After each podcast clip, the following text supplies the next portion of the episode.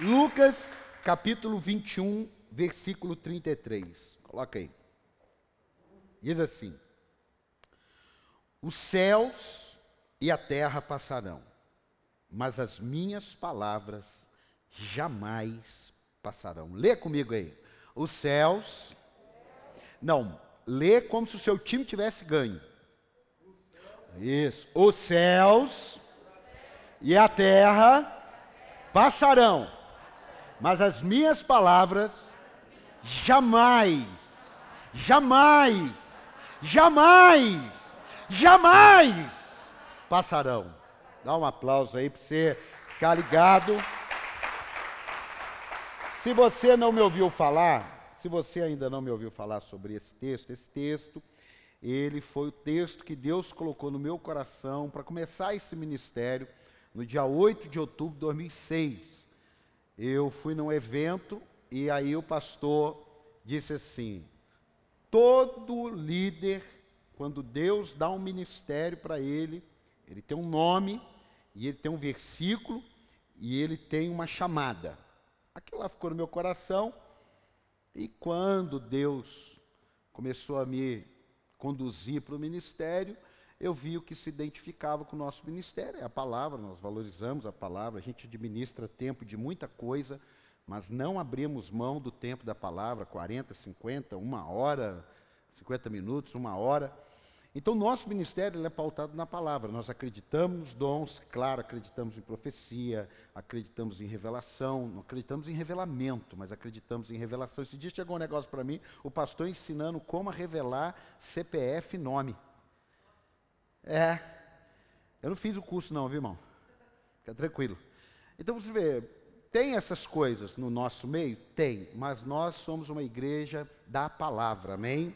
Então passarão os céus e terra, minha palavra passarão. Por isso o nome igreja, na época era Igreja Evangélica Palavra Eterna, e aí condensando e com base nessa reestruturação de nome, novo tempo, coisas mais reduzidas, sem aquele nome extenso e tal, o versículo que diz que passa, é, edificarei a minha igreja e as portas do inferno não prevalecerão contra ela. Então, nossa igreja, ela tem dois pilares. Ela tem duas asas esse avião. A primeira que nós somos uma igreja da palavra e segundo que não interessa a porta do inferno. Essa igreja vai prevalecer contra ela. Amém? Glória a Deus. O tema de hoje é não ou melhor, o que Deus diz na luz, confie na escuridão.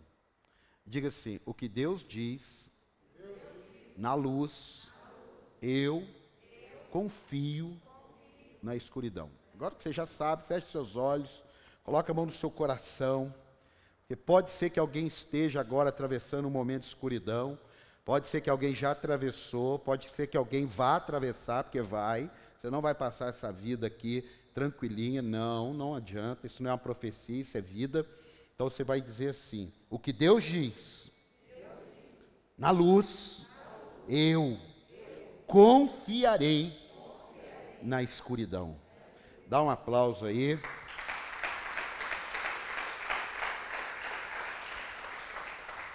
Você já parou para pensar nisso? Que o que Deus diz na luz, Muitas vezes nós nos esquecemos da escuridão.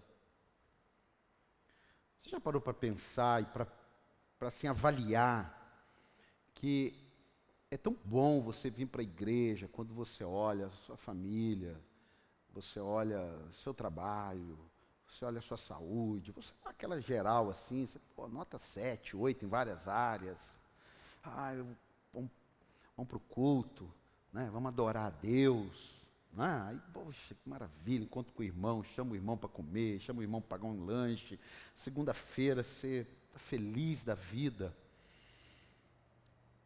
Mas sabe qual é a hora que nós mais precisamos confiar na palavra? É naquele domingo, é naquele dia que você olha as coisas ao seu redor e está tudo escuro. Você olha as coisas ao seu redor e, e pensa assim, meu Deus do céu. Como dizia minha. Eu falo sempre da minha avó, porque eu cresci com a minha avó, cresci. Cresci com a minha avó. Minha avó morava perto de casa, então a gente era comum. E, e, e ela sempre dizia algumas coisas. É, hoje eu vejo que eram, que eram engraçadas, né? Tem umas que até, não posso nem contar aqui, porque ela falava palavrão, tadinha. Eu não posso nem contar aqui. E ela falava um palavrão em relação a esses dias, sabe? É nesse dia que eu preciso confiar. É nesse dia que, mesmo sangrando, eu preciso me levantar e dizer: puxa vida, se eu tão somente tocar nele hoje, eu serei curado. Amém? É nesse dia que há uma separação entre aqueles que prevalecem e aqueles que perecem. É nesse dia que você é forjado. É nesse dia que Deus olha para você e fala assim: quarta-feira agora é sobre fidelidade, né? Quarta-feira agora, um dos frutos do Espírito é a fidelidade. Vivemos um tempo hoje que as pessoas se predispõem a ser fiel, mas tem tantas atitudes de desonra, tão naturais. E o duro é quando coloca Deus, né? A gente vai falar nisso domingo, é quarta-feira. Então é nesse dia que eu falo assim, meu Deus do céu.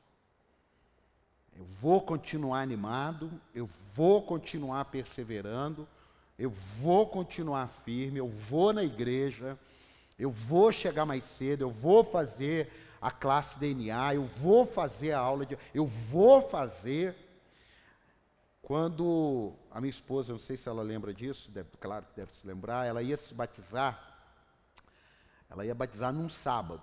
E na sexta-feira teve um, um encontro de pessoas da família e tal, na casa de uma tia minha. E ali nós nos deleitamos ali, né, nos torresmos, nas pizzas, nas cervejas, nas caipirinhas. Você não, é, é, você não. Ela falou hoje, ela falou um negócio engraçado hoje para mim. Eu falei, puxa vida, hein? Eu de manhã tomando café com ela, falei, poxa, nega, tanta coisa que Deus perdoou a gente, né? Aí a gente viu aquela novela Gênesis, aquela tiazinha, ela tá na, na novela Gênesis. Vocês viram isso ou não? a tiazinha e tal, ela converteu e tal. E aí eu falei, poxa, nega, as pessoas olham para a tiazinha e, e, e, parece que tem mais dificuldade de acreditar que converteu do que fosse a gente. Aí ela falou assim, ah, mas eu nem tinha pecado tanto assim não. Eu falei, tinha sim. Que papo é esse? Que crise é essa? Eu não tinha tanto pecado, Eva. Eu falei, o que, que é isso? Você tinha muito. Aí eu comecei a enumerar. Comecei, porque na cabeça dela ela não tinha pecado. Eu falei, já nasceu de modo do pecado. É claro, ela tinha bem menos, né? Ela, ela, ela, talvez passasse por uma segunda chamada se Jesus não a perdoasse. Ela falasse, mas julga essa moça direito aí. Agora eu, Everton, Andrezão, uma turma, Alexandre, para o inferno direto, não tinha nem nada para fazer. Então, essa, essa ideia do dia mal, no dia que ela ia batizar, na véspera que ela ia batizar, eu tomei uns negócios a mais, acho que não fez bem para mim, não fez um efeito legal. E eu esqueci, é, é, é, aquele negócio que você já viveu aí. É aquele negócio que você já viveu. Tem um irmão aqui que bebeu tanto que na hora que começou o jogo do Brasil e dormiu, acordou, o Brasil já estava sendo campeão quase duas vezes, né, Alexandre? Isso aqui é importante a gente lembrar. Porque olha o Alexandre, que é a carinha dele assim, fala assim, esse menino era um santo, era perdido, cheio de demônio. Eu precisava contar, porque os, os outros falam assim, nossa, o cunhado é tão bonzinho, né? ele é tão meigo, né? Meigo nada, você não conhece nada dele. Estou brincando, é gente boa, bem fritinho, quietinho. Aqui, volta aqui. Cara, eu xinguei ela porque ela esqueceu a chave na casa da minha tia. Briguei. Falei um monte na cabeça dela. E no outro dia ela ia batizar. Eu já deixei de batizar, eu já deixei de dar aula de batismo para muita gente, porque aconteceu alguma coisa, e ela falou, ah, eu fiquei tão desanimado que eu não fui no batismo. Ah, eu fiquei tão assim que eu, eu, eu não fui na classe DNA. O que, que aconteceu nesse dia? Aconteceu que aquilo que Deus disse na luz, na hora da escuridão não confiou. Aquilo que Deus falou, quando veio uma adversidade, a pessoa olhou para a diversidade e falou: Poxa, acho que não tem nada a ver esse negócio, não. Acho que esse negócio é coisa da minha cabeça. Então eu quero falar com você algumas coisas aqui, porque o que Deus disse na luz, confie na escuridão. Diga amém. Diga glória a Deus. Dá mais um aplauso aí, porque o aplauso me empolga. Escute. O que é que o, o que é que o evangelista Lucas quer dizer com passarão céus e terra? Primeiro, valorize o que realmente tem valor, amado. Valorize o que realmente tem valor. Tem gente valorizando o que é temporal. Tem gente gastando a sua vida por aquilo que é passageiro. Tem gente cuidando do, do, do, dos anos que vão passando, como se os anos não fossem diminuindo seu tempo de vida, de saúde, de força, seu tempo de, de lucidez. Valorize o que realmente tem valor. Cuidado com achismos nessa hora. Tem gente valorizando o que ele acha. Tem gente valorizando o que ele pensa. Meu amado, glória a Deus que você pensa, eu também penso, tenho minhas opiniões. Mas existem coisas que nós não podemos apenas pensar. Nós temos que pensar conforme Deus pensa. Posso ouvir um amém ou não? Eu não consigo me ver numa roda do Pai, do Filho, do Espírito Santo e de pessoas de Deus e ter pensamentos tão obtusos em relação àquilo que a palavra diz. Pensamentos tão antagônicos, tão diversos, como se diversidade, no sentido de contrariedade, fosse eficaz. Diversidade é 12 tribos, cada um do jeito, cada um numa proposta, cada um numa pegada, mas servimos o mesmo Deus, amém, amado? Caminhamos na mesma palavra, amém, amado? Andamos no mesmo caminho, amém? Pode ter a igreja A, B, C, D, mas todos são aprisco de um mesmo Senhor. E nós precisamos ter isso bem claro, porque senão, na hora da escuridão, nós desligamos daquilo que Deus disse na luz. Nós nos esquecemos. É como se o que Deus diz na luz só funcionasse na luz. Muito mais importante é aquilo que Deus diz funcionar no meio das trevas. Não teria sentido o salmista dizer: ainda que eu ande na Disney, o Senhor é comigo. Tinha sentido isso? Que sentido, ainda que eu ande no parque maravilhoso da cidade de São José, na cidade de Cruzeiro, no bosque, ainda que eu ande nos campos verdejantes, o Senhor é comigo. Tinha sentido isso, ou não? Não, ainda que eu ande no vale da sombra e da morte, isso que Deus diz é diante da luz. Agora eu não preciso acreditar muito nisso na luz, mas eu preciso acreditar nisso é no vale da sombra e da morte. Você entendeu essa dinâmica ou não? E aí, quais itens constaria na sua lista de valores? Quais deles fazem parte da palavra de Deus? E não da sua palavra, palavra de alguém, do amigo. Às vezes nós estamos precisando dar uma alinhada. Outra coisa que Lucas fala é que tudo passa. E quando ele fala tudo passa, eu acrescentaria, inclusive coisas boas. Passarão céus e terra. Não tem coisa boa aqui nessa terra, sim ou não? Não tem períodos maravilhosos da sua vida, sim ou não? Períodos maravilhosos da igreja, períodos maravilhosos do meu casamento, períodos maravilhosos dos meus filhos. Eu lembro quando os meus filhos entraram na faculdade, oh, que vitória, e celebramos, comemos uma pizza, mas depois vem adversidades.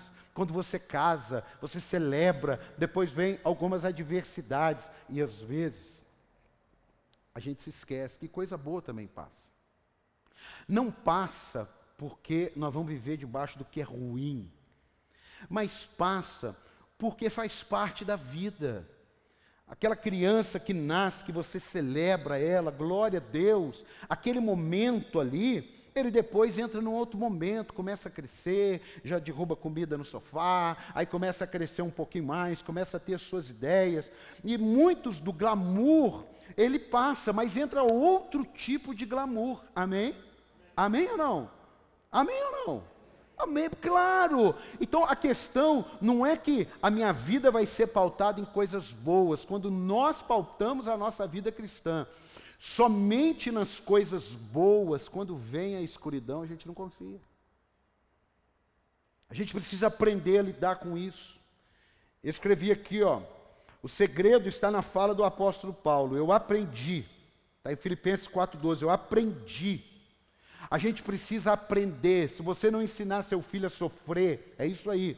Ensinar seu filho a sofrer, se Deus não nos ensinar a sofrer, quando vier o sofrimento, nós desistimos, porque entendemos que sofrimento tem a ver com é, dor, e dor tem a ver que tem alguma coisa errada, e se tem alguma coisa errada, eu desisto.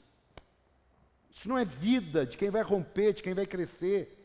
Outra coisa que o texto diz: o que vemos passageiro. Vemos o céu, vemos a terra, e Deus está dizendo, e Jesus está dizendo, isso tudo passa. Agora as palavras a gente não vê. As palavras elas são invisíveis.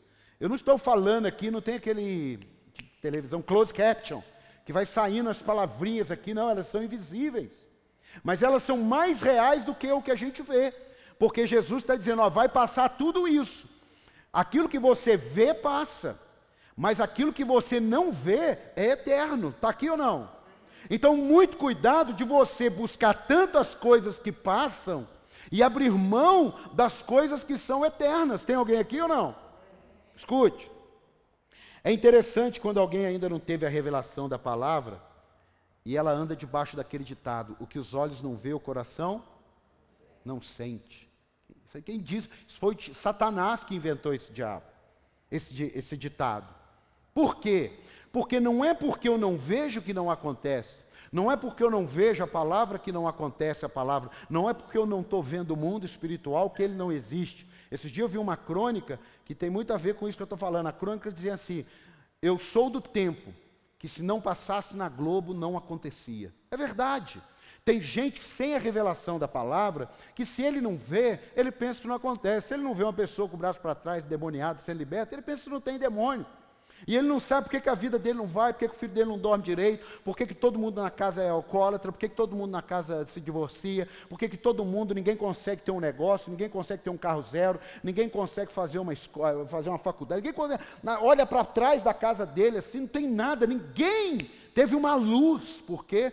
Porque está vivendo sempre em trevas. E aí, quando alguém tem uma luz, ele muda a estação daquela família. Tem alguém aqui ou não?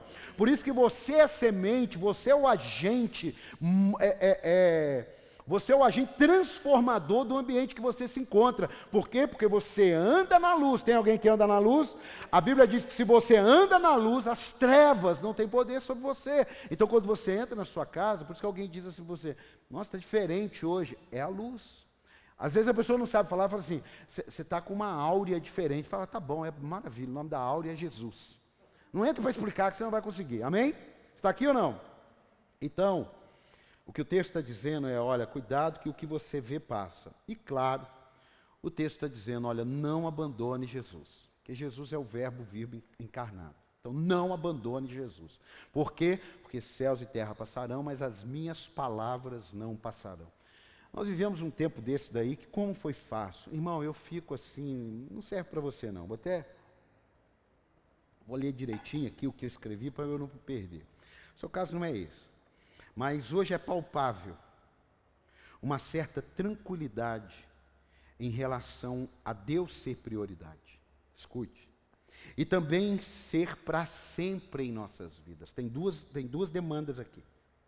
Deus ser prioridade e ele ser para sempre. Você tem convicção que Deus é para sempre na tua vida? Você tem convicção que preste atenção nesse negócio aqui, ó, que Deus é prioridade. Porque Deus ser prioridade e Deus não sair da tua vida, não depende de Deus não sair, depende de você. Por isso que ele está à porta e bate. Se você abrir, ele entra. Se você abrir, ele não entra. Quem entra sem você abrir a porta é o diabo. Que ele é um ladrão, ele rouba alegria, ele rouba força, ele rouba esperança. Quantas pessoas vão à igreja porque foram roubados disso tudo? e eles não têm mais nada. E aí eles falam assim: eu vou na igreja. Por quê? Porque mesmo sem Jesus, há um entendimento que se ele for na igreja, algo de Deus vai acontecer. E eu não tenho dúvida que se ele chegar na igreja, algo de Deus irá acontecer na vida dele. Você crê nisso aí? Dá um aplauso a Jesus aí. Eu creio. Eu creio. Eu creio nisso. Agora escute. Toda prioridade ela revela maturidade, diga maturidade, responsabilidade, diga responsabilidade e firmeza. Irmão, lembra que semana passada eu falei que eu não tinha ido na academia, não sei o quê? Eu completei semana passada. Consegui. Essa semana eu acho que fui uma vez de novo. Não duas vezes. Eu não estou firme ainda. Eu não coloquei isso de volta ao nível da prioridade. Por isso tem muita gente que está assim, ele vem num domingo, ele folga dois, está desse jeito. Ele vem num domingo, Aí ele folga dois, tá tipo com a carga tributária, sabe? É, eu, eu vim quarto e domingo, esse mês eu não venho mais. Aí eu vim na ceia, vim na quarta e vim no domingo. Pô, agora eu tenho sete semanas, é livre. Ele vai nessa, por quê? Porque ele tirou essa prioridade. Ele colocou outras agendas nisso daí. Por isso Deus colocou no meu coração a gente fazer essa série. Por que não confiamos nessa série Deus em primeiro lugar? Por que não confiamos na escuridão? Porque quando estamos sem saída, em algum problema, temos a tendência de nos desesperarmos. Eu não sei se você já passou por isso, mas quando vem um ambiente que você não tem saída, o desespero toma conta. O próprio Moisés, ele diante de um ambiente sem saída, faraó, mar, ele falou, meu Deus, e agora, o que, que eu faço? Senhor, e aí? Ele falou, calma, diga ao povo que marche. Marcha aí que vai dar certo. Há uma saída mesmo no meio de um desespero da gente. Às vezes você tem vindo aí, você está aí na internet, você já não sabe nem como lidar mais com isso. Você precisa confiar na luz e você precisa confiar na escuridão, porque o que Deus diz na luz, diga assim, o que Deus diz na luz, eu vou confiar na escuridão. Isso aqui, cada vez que você fala, você vai se lembrar quando alguma coisa de trevas invadiu o ambiente da sua vida, que você precisar atravessar um período de crise, o vale da sombra da morte, você vai se lembrar: peraí, Deus tem palavras para mim ditas na luz e que agora, no meio da escuridão, irão me sustentar. Será que tem alguém aí ou não? Eu creio nisso. Eu tenho sido muito sustentado por palavras, não mais na escuridão, mas assim, naquele, naquele amanhecer já, quatro e meia, cinco horas da manhã. Mas naquele período das trevas, das densas trevas, naquele período da dor, naquele período que você olha assim, você só vê as coisas pretas, negras, falava assim: não, tem palavras que vão me sustentar no meio dessa crise. Tem palavras que vão me sustentar no meio dessa dor. Tem palavras de Deus que vão me manter firmes nessa caminhada. Porque eu sei, eu estou vendo, não tem esse negócio assim, eu não vejo o final, a luz. Não, tem sempre uma luz no fim do túnel. Não aceite isso. Não tem nenhuma luz no fim do túnel. Tem sim, o nome dessa luz é Jesus Cristo de Nazaré. Dá um aplauso a Jesus. Tem uma luz sim. É só você segui-la. Olha só, coloca para mim segundo livro dos reis, capítulo 5. O que, que é o desespero tomar conta de uma pessoa? Segundo livro dos Reis, capítulo 6, versículo 15. Olha para você ver como é importante a gente ter um, ter um olhar espiritual. Ó, o servo do homem de Deus levantou-se bem cedo pela manhã. E quando saía, viu que uma tropa de cavalos e carros de guerra havia cercado a cidade. Imagina, o servo de Eliseu, ele acordou, falou: Deixa eu fazer um café, está uma guerra aí, mas estou tranquilo, que está tudo bem, o Senhor é conosco. E aí ele põe a aguinha lá para ferver a para ferver no fogo de lenha, ele pega lá o pó de café, ele coloca, e quando ele vai abrir a janela assim, para ver o sol nascer, o que, que ele olha? Ele olha um monte de carro de guerra havia cercado a cidade. Então ele exclamou: Ah, meu Senhor, o que faremos? O profeta respondeu: Não tenha medo Fala para quem está ao teu lado aí, não tenha medo. Fala para quem está atrás aí, não tenha medo. Ó, não tenha medo. Aqueles que estão conosco são mais numerosos que eles. Como assim? O cara abriu a janela, olhou os cavaleiros de guerra, tal, todo mundo cercado, aí o profeta fala: "Calma, não tenha medo, porque mais são os que estão conosco". Só que tem um pequeno detalhe agora. E Eliseu orou: "Senhor, abre os olhos dele para que veja. Então o Senhor abriu os olhos do rapaz, que olhou e viu as colinas cheias de cavalos e carros de fogo ao redor de Eliseu. Dá um aplauso aí, ó. Isso aí é a visão. Escute. Na hora, o tema da mensagem é o que Deus diz na luz, confie na escuridão, porque na hora que os seus olhos não veem mais, há os olhos espirituais que creem no que Deus falou que vai fazer. Quando Deus fala que vai fazer, não interessa se Sara está velha, não interessa se Abraão está velho, não interessa se o coxo está coxo, se o cego está cego, não interessa. Se ele falou que vai fazer o milagre, pode confiar, porque vai ter milagre na tua vida no nome de Jesus. É o nosso olhar espiritual. Essa é a diferença daqueles que, quando ouvem na luz, confiam na escuridão. Porque quando na escuridão você está, eu, eu, não sei, eu, eu, eu, eu não gosto, eu gostei muito de dormir no breu total. É, diz que é até bom, né? evita olheira, descansa muito. Eu hoje não gosto mais muito do breu total, não gosto. Não gosto daquele breu total. Minha mulher até gosta, eu não, eu não gosto. Pode estar até breu, mas deixa alguma coisa aberta. É, será que é fobia isso? Será que é crise? É, está achando, eu também estou achando, mas tudo bem, vamos lá. Eu, eu, não gosto disso, eu preciso ter uma visão de alguma coisa que tem uma, uma luz. A minha, minha esposa já gosta de trevas, estranho isso. Eu gosto de ter uma, entendeu? uma janela. Aí de manhã não, aí de manhã eu fecho tudo lá, tal.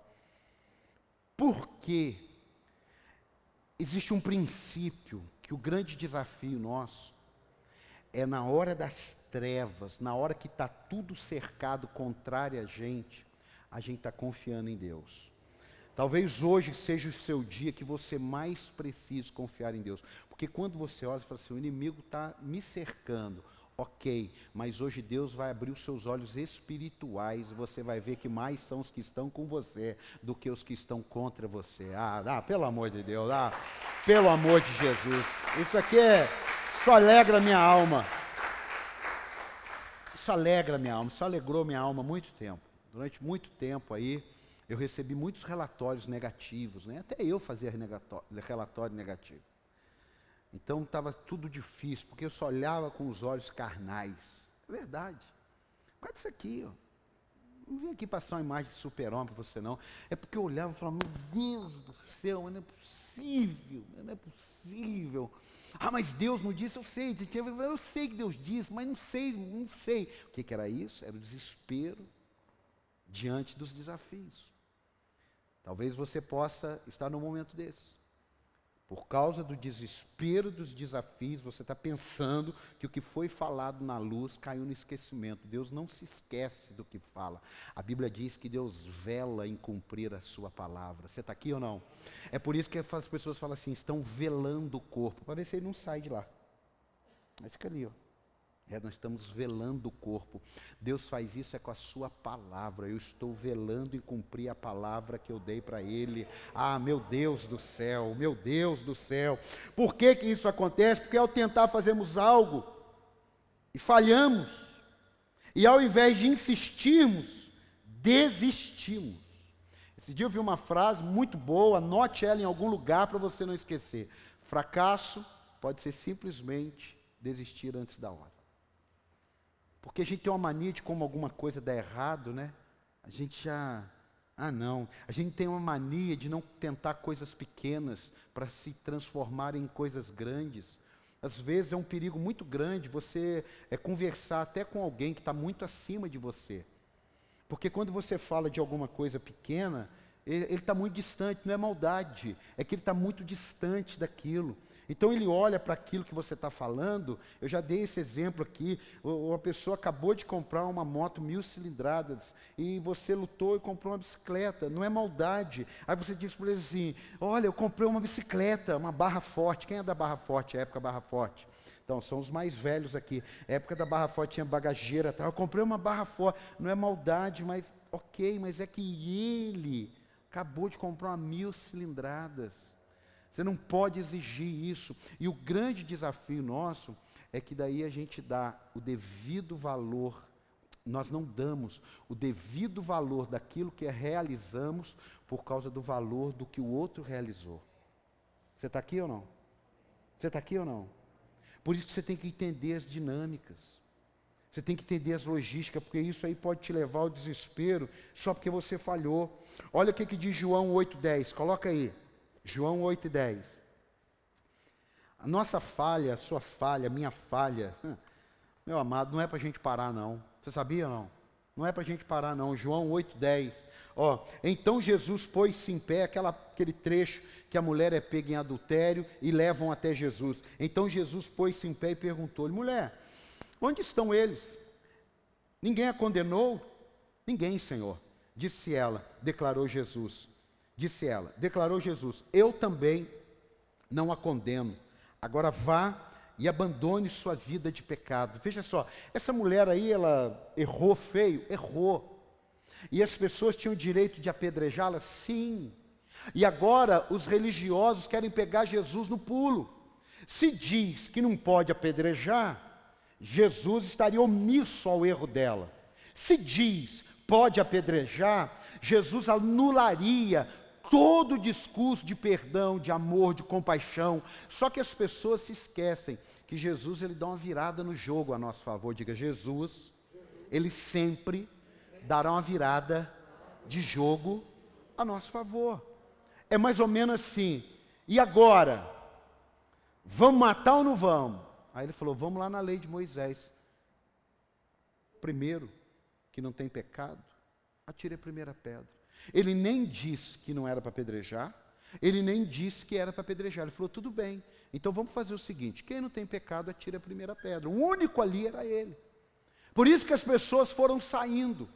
Mesmo que aquela mulher tenha falhado, aquela mulher teve a chance de continuar. Você está aqui ou não? Você está aqui ou não? Jesus, ele vira o jogo a ponto de não mais julgar a condenada, mas julgar os juízes. Ele podia fazer isso hoje, né? Pegou aí ou não? Ele podia hoje julgar, ó, né? Que em nome do Senhor Jesus, ele julgue os juízes. Bom, mas vamos seguir aqui. Porque muitas vezes nós deixamos de confiar na escuridão porque realidade do, a, as realidades dos fatos tendem a ofuscar o brilho da nossa fé. A gente perdeu a fé, a gente ficou opaco. A gente ficou opaco. Você vê que o próprio Moisés, cheio de fé, ele precisou colocar um véu no rosto dele, porque ele brilhava muito. Lembra disso ou não? Lembra disso? Mas teve uma hora que o rosto dele parou de brilhar. E ele tirou o véu. Não. Ele manteve o véu. Tem gente andando no escuro de véu, pensando que está brilhando. E não está. E ele quer uma coisa que é só para quem está brilhando. Não é para quem está opaco. Não é para quem coloca o véu. E o apóstolo Paulo, tempo depois, não sei nem como é que vai ser isso, quando os dois se cruzarem lá. Ele falou: Eu não sou igual a Moisés, que o rosto dele já não brilhava mais e ele andava de véu. Ele deu uma, uma alfinetada, né? Isso aí vai dar zebra lá, não sei se vai lembrar desse negócio, mas ele falou: Eu não sou como Moisés, que o rosto dele não brilhava, mas ele estava com a aparência de quem brilhava. Meu amado, brilhar por fora não é tão difícil. Após como que a gente brilha por fora? Frequenta culto, cumpre escala, entrega meu dízimo e oferta, levanta a mão, adora o Senhor. E como que a gente brilha? Quando ninguém está vendo a gente. Quando a gente está lá no ambiente de guerra do dia a dia. Você está aqui? É lá que a gente prova que está brilhando. É quando alguém te dá todas as chances de, de, de condenar e você diz: Não, eu vou te dar uma chance. Vá e não peques mais. Está aqui ou não? Está aqui ou não? E isso daí é só para quem está brilhando por dentro, não é quem está brilhando por fora, não. Você está aqui ou não? Coloca aí para mim, ó, Lucas 24, 13. Lucas 24, 13. Olha só. Naquele mesmo dia, dois deles estavam indo para um povoado chamado Emaús, a 11 quilômetros de Jerusalém. No caminho, conversavam a respeito de tudo o que havia acontecido. Enquanto conversavam e discutiam, o próprio Jesus se aproximou e começou a caminhar com eles, mas os olhos deles foram impedidos de reconhecê-lo. Por que eu acredito que os olhos dele foram impedidos de reconhecer? Por causa da dor que eles estavam sentindo, o sofrimento deles, o desânimo deles. A, a, a, a, frustração de ver aquele que passou três anos, três anos e meio, dizendo na luz, na luz, e agora, nas trevas, eles não suportaram. Olha que coisa legal, o autor de um livro que eu li diz: Esses homens viram a glória de Deus, mas não souberam lidar com o sofrimento. Se eu e você não aprendemos a lidarmos com o sofrimento, a gente pode ver a glória de Deus e ignorar a presença de Deus. Você está aqui ou não? Nós podemos ver muitas coisas acontecerem, tudo que aconteceu, aconteceu. Eu me lembro, numa fase, os primeiros três, quatro, cinco anos do nosso ministério, quantas coisas nós vimos da glória de Deus. E tem momentos da minha caminhada que o meu sofrimento, ele não me paralisa, porque eu já vi a glória de Deus. Você está entendendo ou não? Quando Deus viu, quando Moisés viu a sarça ardendo, foi suficiente para ele fazer todo o projeto.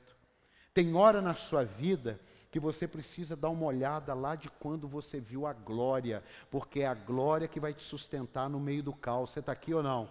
Você está aqui ou não? Você podia dar um aplauso a Jesus aí ou não? É lá, ó. Ó. Nós muitas vezes deixamos de confiar na escuridão, quando falhamos não com nossos projetos, mas falhamos com Deus, falhamos com a palavra e acabamos abandonando a fé, como se abandonar a fé resolvesse o problema de falhar com Deus. O problema de Deus, eu já cansei de dizer aqui, nunca será em nos perdoar. Esse pode ser o nosso problema. O nosso problema pode ser esse, mas o problema de Deus não é. A questão é: eu tenho arrependimento do que eu fiz ou eu tenho remorso? Se você, eu já te expliquei, mas aproveite a chance de se lembrar. Não vá resolver problemas de perdão com remorso. Não funciona. Uma vez eu precisei resolver, eu precisei ou não, uma pessoa precisou resolver um problema de perdão comigo. Legal, primeiro passo, me procurou, glória a Deus. Então vamos resolver. Pô, vamos resolver. Ó negócio é céu, negócio é perdão, ok. E aí? Não, e aí que eu não quero mexer naquilo. Eu só quero começar daqui para frente. Eu falei, mas eu não estou entendendo. Não, nós, nós, vamos resolver esse negócio aqui. Nem eu quero começar daqui para frente, eu quero também resolver esse negócio que eu fiz aqui. Não, não, eu não quero resolver o passado. Eu quero continuar daqui para frente. Falei, não tem jeito, irmão, pode pegar o seu perdão e voltar embora. Estou te falando, porque não é bíblico. Não adianta o marido chegar para a esposa ou a esposa chegar para o marido que deu zebra e falar assim: não, não vamos resolver aquilo, nós vamos começar daqui para frente. Dá certo isso? Não dá. Isso é, é ruína, causa miséria. Por quê? Porque está no entendimento, mas não está no arrependimento. Está aqui ou não? Aprenda isso. Você não vai conseguir resolver as coisas nem em Deus nem na terra sem arrependimento, arrependimento genuíno. Então não adianta você pensar que porque você falhou é motivo para você desistir, porque você teve um sentimento contrário à palavra de Deus ou uma atitude contrária à palavra de Deus que você não tem direito, tem sim, porque o meu Jesus passando no meio da multidão, ele viu um pecador numa árvore e falou: "Ô, Zaqueu, Hoje eu vou jantar na tua casa. Isaqueu queria fazer de tudo para compensar o erro dele. E Jesus disse: Meu amigo, você não consegue. O que você consegue é a partir do momento que eu entrei, a salvação entrou na tua vida. Dá um aplauso. A partir do momento que eu entrei, você não consegue. Agora está na Bíblia, tá? Por que, que isso é difícil? Por que, que Satanás tenta colocar a gente nas trevas? Por que, que Satanás cega muitas pessoas quando você vai falar de Jesus? E meu amado, eu não vou falar disso agora, mas pegando um gancho nisso daqui que eu vou ler, eu vou ler e vou pedir um, um, um, uma mobilização sua. Coloque 2 Coríntios 4, 3. 2 Coríntios 4, 3. Estamos terminando já. 2 Coríntios 4, 3. Ó, mas se o nosso evangelho está encoberto, para os que estão perecendo é que está encoberto. Ponto. O Deus com letra minúscula, vai aí, vai aí. O Deus com letra minúscula, não é, não é o Deus com letra maiúscula, o Deus com letra minúscula. Escute, o Deus desta era cegou o entendimento dos descrentes. Amado, quando eu lembro coisas quando não era cristão sobre o Evangelho, porque eu trabalhei com pessoas evangélicas, ouvia pessoas evangélicas, eu, eu não entendia. Eu conversava, às vezes as pessoas jogavam uma semente, davam uma palavra, eu falava assim, cara, mas por que, que isso acontecia? Para que não vejam a luz do Evangelho da glória de Cristo, que é a imagem de Deus. Por isso que o que eu estou pregando para você é luz. E Satanás vai fazer de tudo para te colocar nas trevas. E por isso que o tema é: o que Deus disse na luz, confie na escuridão. Dá mais um aplauso aí. O que Deus disse na luz, confie. Foi o caso de Judas. Judas ele reconheceu. Você sabia que Judas, claro que você sabe, né? Judas reconheceu que errou. Quem, quem acredita que Judas reconheceu que errou? Ele voltou lá, ué. Ele voltou lá para falar: Meu, eu não quero esse negócio mais não, toma essas moedas aí. Aí ele falou: Fica para você. Foi lá e comprou um campo de sangue. Você está aqui. Você está aqui. Lucas, Judas reconheceu, mas agiu com remorso. Quando agimos com remorso, é morte. Quando agimos com arrependimento, é vida e vida em abundância. Não interessa onde. Você está aqui ou não? Você está aqui ou não? Você está aqui ou não? Você tem que guardar isso. Você não consegue narrativas com Deus. Você consegue fatos com Deus. Narrativa tem a imprensa. Você com Deus é fato. Escute. Só mais uma vez, diga: o que Deus disse na luz, eu vou confiar na escuridão. Precisamos conhecer a palavra da vitória na hora da derrota. Precisamos conhecer a palavra da vitória na hora da derrota. A palavra da vitória na hora da vitória é maravilha. Mas conhecer a palavra da vitória na hora da derrota é o que, como diz aí, é o que separa menino, os meninos dos homens, as meninas das mulheres. É nessa hora. É na hora que você chega em casa eu me lembro, em 1997, Paulinha, seis meses de idade, Alessandro já estava um ano mais ou menos na igreja, e, e eu cheguei e falei, estou desempregado, e ela falou, pô, nós não tínhamos renda, não tinha nada, era igual muitos, recebia o salário, pagava as contas e acabou o mês, não tinha poupança, não tinha nada, a única poupança que tinha é essa que todo mundo nasce com ela, só, entendeu aí não? Nada disso, tudo com dificuldade, com limitação, quando eu casei, nós não tínhamos, a TV era emprestada e o hack era uma caixinha de supermercado. Porque minha tia falou: não compra a TV que eu vou te dar. Aí eu falei: uau, maravilha. Eu casei e falei: tia, vamos, vou casar agora. E, a TV? Não, Paulo Henrique, eu entrei num consórcio. Falei: Jesus de Nazaré, como é que é isso? Me dá o carnê para eu assistir então.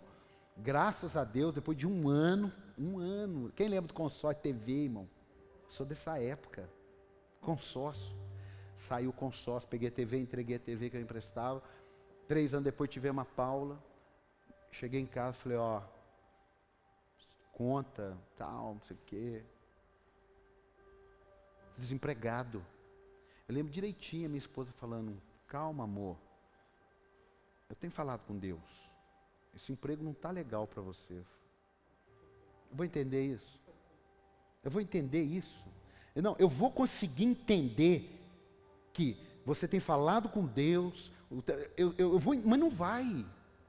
Por quê? Porque é uma cegueira. Você está aqui ou não? Você está aqui ou não? E muitas vezes hoje, às vezes eu chego e falo, meu Deus, meu Deus, assim, calma. Tem hora que até me irrita, né? Pessoa de fé, às vezes irrita a gente, né? Não, não. Você chega assim, querendo o caos, querendo. Tá, você, Ai, porque Jesus, porque Deus, porque. Fala, ah, você está de brincadeira. Mas Deus olha e fala assim: calma. Porque o que eu disse na luz, Paulo, você tem que confiar na escuridão. Porque passarão céus e terras, mas as minhas palavras não passarão. Escute. Às vezes você fala assim, às vezes você lê Gênesis 1, 1, aí Está lá, e disse Deus, haja luz. Todo mundo conhece, né? Todo mundo conhece. Mas coloca o versículo 14, Gênesis 1, 14. Só para vocês, para a gente orar aqui.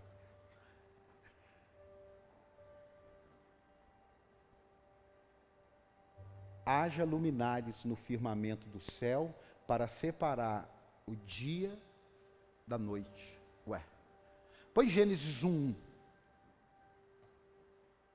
No princípio, Deus criou céus e terra. O que ele falou que vai passar foi a primeira coisa que ele criou. 2, põe o versículo 2. Era terra sem fome e vazia, e o Espírito Santo. 3. E disse Deus. Mas peraí, ele disse haja luz no versículo 3. Mas você leu que separação entre dia e noite foi no versículo 14. O que está errado? Nada. Porque quando ele disse haja luz, houve um entendimento do que iria ser feito. E quando no versículo 14 ele disse firmamento, aí entrou claridade, sol, entrou tudo. Porque é mais importante eu ter entendimento nas trevas por fora do que lâmpada acesa e trevas dentro de mim. Você está aqui ou não? Por isso que é fácil você ter cara de lâmpada acesa mas dentro um abismo obscuro de dúvida, de incredulidade, de pecado, de angústia, de mazelas. Você está aqui ou não? Agora eu posso estar no vale da sombra e da morte, e o Senhor está dentro de mim. Você podia aplaudir a Ele, o Senhor está dentro de mim. Eu, se fosse você, depois anotava. Agora não, mas depois anota. Isaías 41, versículo 8, coloca aí. Eu vou profetizar isso sobre a sua vida. Porque tem hora que não tem jeito, irmão. A gente dá uma tremida na base. Quem já deu uma tremida na base na hora do, da escuridão? Ser sincero. É, todo mundo. Sabe por que, que você está aqui hoje?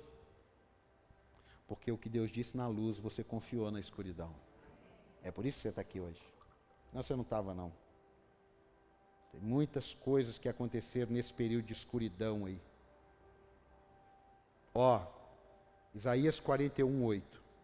Você, porém, ó Israel, meu servo, Jacó, a quem escolhi, vocês são descendentes de Abraão, meu amigo. Rapaz, esse negócio é muito forte, né? A gente fala assim: ah, quantos amigos você tem no Face? Tem dois, três. Agora pensa Deus falar assim de você. Falar assim de você lá na frente. Falar assim, ó, a, o Júnior, sou amigo do Júnior. Eu vou abençoar vocês porque eu sou amigo do Júnior. Você está aqui ou não? Você está aqui ou não? Sabe quando você pede um favor para alguém e, e, alguém fala assim, ó, ele é amigo de fulano. Você está aqui ou não? Abraão, meu amigo, eu os tirei dos confins da terra de seus recantos mais distantes, eu o chamei. Eu disse: Você é meu servo, e eu o escolhi e não o rejeitei. Por isso, não tema, pois estou com você. Não tenha medo, pois sou o seu Deus. Eu o fortalecerei e o ajudarei. Eu o segurarei com a minha mão direita vitoriosa. Todos os que o odeiam certamente serão humilhados e constrangidos. Aqueles que se opõem a você serão como nada e perecerão. Ainda que você procure os seus inimigos, você não os encontrará. Os que guerreiam contra você serão reduzidos a nada, pois eu, o Senhor seu Deus, que o segura pela mão direita e diz a você: não temas, eu o ajudarei. Dá um aplauso a ele, pelo amor de Deus. Eu, isso é uma carta de amor. É, é isso aqui, ó. É quando você está no vale da sombra e da morte, você lê. Você lê isso. Você entender, eu não sei se você já viveu isso. Quando você chega chorando na sua casa, você é criança, está brincando no parquinho, sei lá. Não sei se alguns viveram, mas todo mundo vai entender. E de repente, sei lá, um, um menino tomou sua bola, um, sei lá, estava jogando bola, um menino bateu em você, ou uma menina jogando vôlei, sei lá. E você larga tudo e sai correndo, chorando para sua casa. E quando você entra em casa chorando, seu pai ou sua mãe, assim, o que, que foi? Ai, me bateram. O que que ele faz? O que que ela faz? Pega você pela mão, é ou não é? Pega você pela mão e fala assim: vamos lá agora. Você está aqui ou não? Se você conseguir se manter firme na escuridão, Deus vai te pegar pela mão, vai voltar lá no lugar da tua crise e vai te dar vitória, porque Ele é Deus. E tudo que Ele fala, Ele cumpre. Tudo que Ele promete acontece. Você está aqui ou não? Você está aqui ou não? Levanta a tua mão direita para Deus pegar, Pai. Em nome do Senhor Jesus eu profetizo.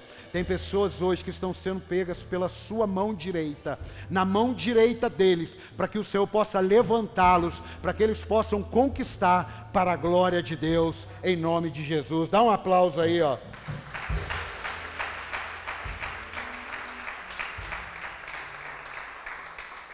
Você precisa acreditar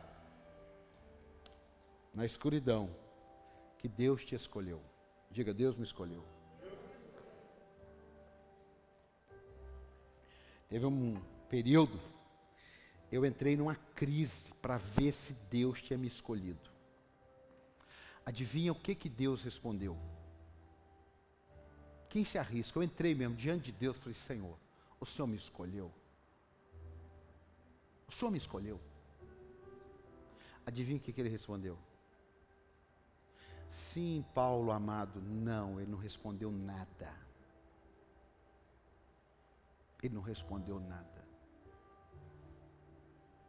Porque ele é fiel. E se ele já te escolheu, está escolhido. Você pode entrar nas suas crises na alma, mas ele não está em crise do que ele escolheu, porque não foi vós que me escolheste, foi eu que escolhi você. Dá um aplauso. Foi Jesus que escolheu você. Acabou. Acabou. Olha aqui, ó. Coloca Êxodo 3:10. Isso aqui para inspirar você. Êxodo 3:10. Êxodo 3:10. Vá pois agora eu o envio a Faraó. Deus falando com Moisés. Vá, pois, agora, eu o envio a Faraó. Para tirar do Egito meu povo, os israelitas. Moisés, porém, respondeu a Deus: Quem sou eu para apresentar-me ao Faraó e tirar os israelitas do Egito? Deus afirmou: Eu estarei com você. Esta é a prova de que sou eu quem o envia. Quando você tirar o meu povo do Egito, vocês, peraí, peraí, a prova vem depois que você tirar o meu povo. É isso? Será que a minha tradução está errada? Deus afirmou: Eu estarei com você. Esta é a prova de sou eu quem envia. Quando você tirar o povo do Egito. Irmão, eu estou precisando de prova antes. Você está aqui ou não? Você está aqui ou não? Eu estou precisando ser animado antes de ir para a batalha. Você está aqui ou não? Mas continua. Moisés, porém, respondeu: Quem sou eu? Tal Deus afirmou: estarei. Essa é a prova que sou eu quem vi. Quando você tirar o povo do Egito, vocês prestarão culto a Deus neste monte. Moisés perguntou: Quando eu chegar diante dos israelitas e lhe disser: O Deus dos seus antepassados me enviou a vocês, e eles me perguntarem qual é o nome dele, que lhes direi? Disse Deus a Moisés: Eu sou o que sou.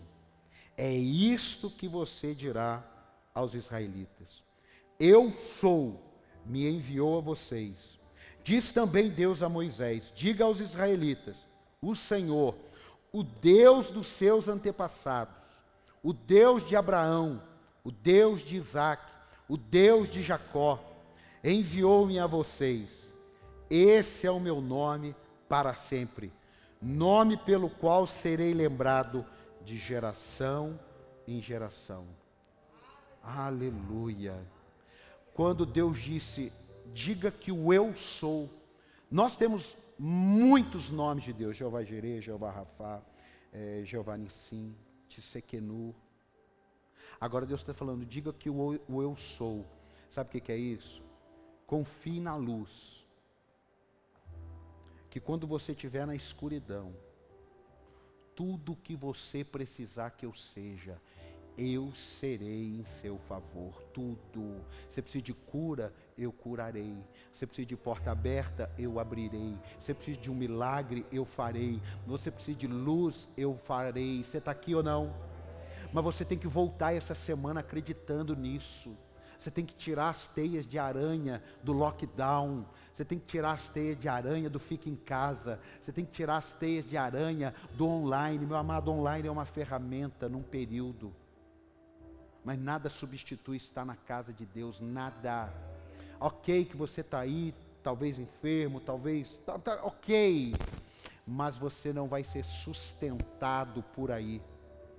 Ah, eu, eu sou lá da Bahia e congrego na igreja para sempre. Ok, mas agora você já congrega, agora você precisa procurar um lugar para servir. Você precisa procurar um pastor para te abençoar. Você precisa procurar um ministério para você desenvolver seus dons e talentos e não ficar só assistindo aí. Isso não é fácil dos outros falar, mas é essa é a verdade. Igreja é isso, é gente com a gente aqui. Você está aqui ou não? É gente cantando, é gente falando, é gente rindo, é gente tomando um cafezinho, é indo na casa de alguém. Você está aqui ou não? Eu disse para você, eu não vou entrar em detalhes, mas ore por um projeto chamado Meus Amigos, Minhas Causas. Diga, meus amigos, minhas causas. Mais forte, meus amigos, minhas causas. Quem conhece três pessoas não evangélicas aqui? Quem conhece? Não, levanta a mão com força. Tá. Pensa no nome dessas três aí. Pai, em nome de Jesus, eu profetizo, esses amigos serão as nossas causas. Esses amigos serão o nosso alvo de oração. Esses amigos serão as causas pelo qual oraremos, jejuaremos e profetizaremos sobre a vida deles em nome de Jesus. Amém. Apóstolo, eu não sei. Vai por fé. Amém? Vai por fé. Quem tem três amigos não evangélicos? Quem tem três? Deus me deu uma estratégia linda para eles, linda. Amado, em nome de Jesus, vou te falar mais uma coisa, nós vamos orar, te prometo. Salmo 91, porque tanta gente fala do Salmo 91, Salmo 91, mas você crê no Salmo 91 quando está na escuridão? Eu tinha uma casa que eu frequentava, o Salmo 91 ficava aberto. Página amarelinha, amarelinha. Não tinha poeira não, porque passava para tirar a poeira, mas era, ela era amarelinha. Porque parecia que se deixasse o Salmo 91 aberto, meus problemas acabaram. Seus problemas acabaram com o Salmo 91 aberto. Seus problemas acabam quando o Deus do Salmo 91 está na tua vida. Você está aqui ou não? Aí sim. Salmo 91, 1. Isso aqui é para você se lembrar. Ó. Esses versículos que eu estou colocando hoje são, são combustíveis para o momento da escuridão, viu? Não é para o momento da luz, não. Salmo 91, 1 diz assim: Aquele que habita, está aí? Aquele que habita no abrigo do Altíssimo e descansa à sombra do Onipotente, pode dizer ao Senhor: Tu és o meu refúgio e a minha fortaleza, o meu Deus, em quem confio. Ele o livrará do laço do caçador e do veneno mortal. Ele o cobrirá com as suas penas, e sobre as suas asas você encontrará refúgio. A fidelidade dele será o escudo protetor. É a fidelidade dele. Ah, mas eu, eu errei. Mas a fidelidade dele está lá, irmão. Porque mesmo que nós sejamos infiéis, ele permanece fiel. A fidelidade dele será o seu escudo protetor. Você não temerá o pavor da noite, nem a flecha que voa de dia, nem a peste que se move sorrateira nas trevas, nem a praga que devasta ao meio-dia. Mil poderão cair ao teu lado. Tá bom ou não tá? Você está num ambiente de mil, mil cair ao teu lado e você não ser atingido. Tá bom ou não tá? Tá bom ou não tá? Mas Deus é exagerado. Aí ele fala: dez mil à tua direita. Então pode ter mil com dez mil, são onze mil. Tem onze mil. Vem uma bomba e você continua intacto porque ele é o guarda de Sião. Do que adianta o sentinela se o Senhor não edificar a tua vida? Dá um aplauso ao Senhor aí. Do que adianta? Do que adianta? Nada! Nada!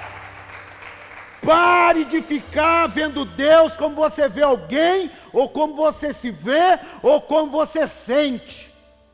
Somos nós que devemos ver como Ele vê e sentir como Ele sente. Está aqui ou não? Agora a gente muitas vezes quer julgar Deus por aquilo que nós somos ou por aquilo que alguém é, de bom ou de ruim. Não faça isso. Mude isso.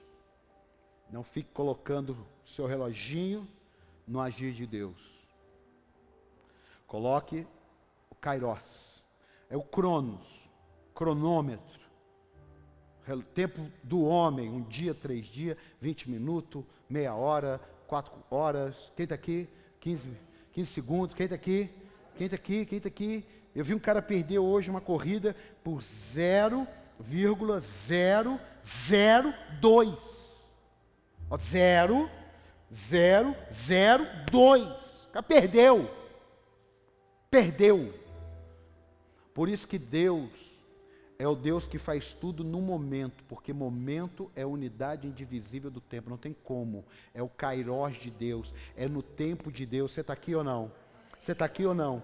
É no tempo de Deus que aquela vitória que você viu na luz, que hoje está enfrentando escuridão, é no tempo de Deus que essa vitória vai raiar, mas tem que ser firme. Você está aqui ou não?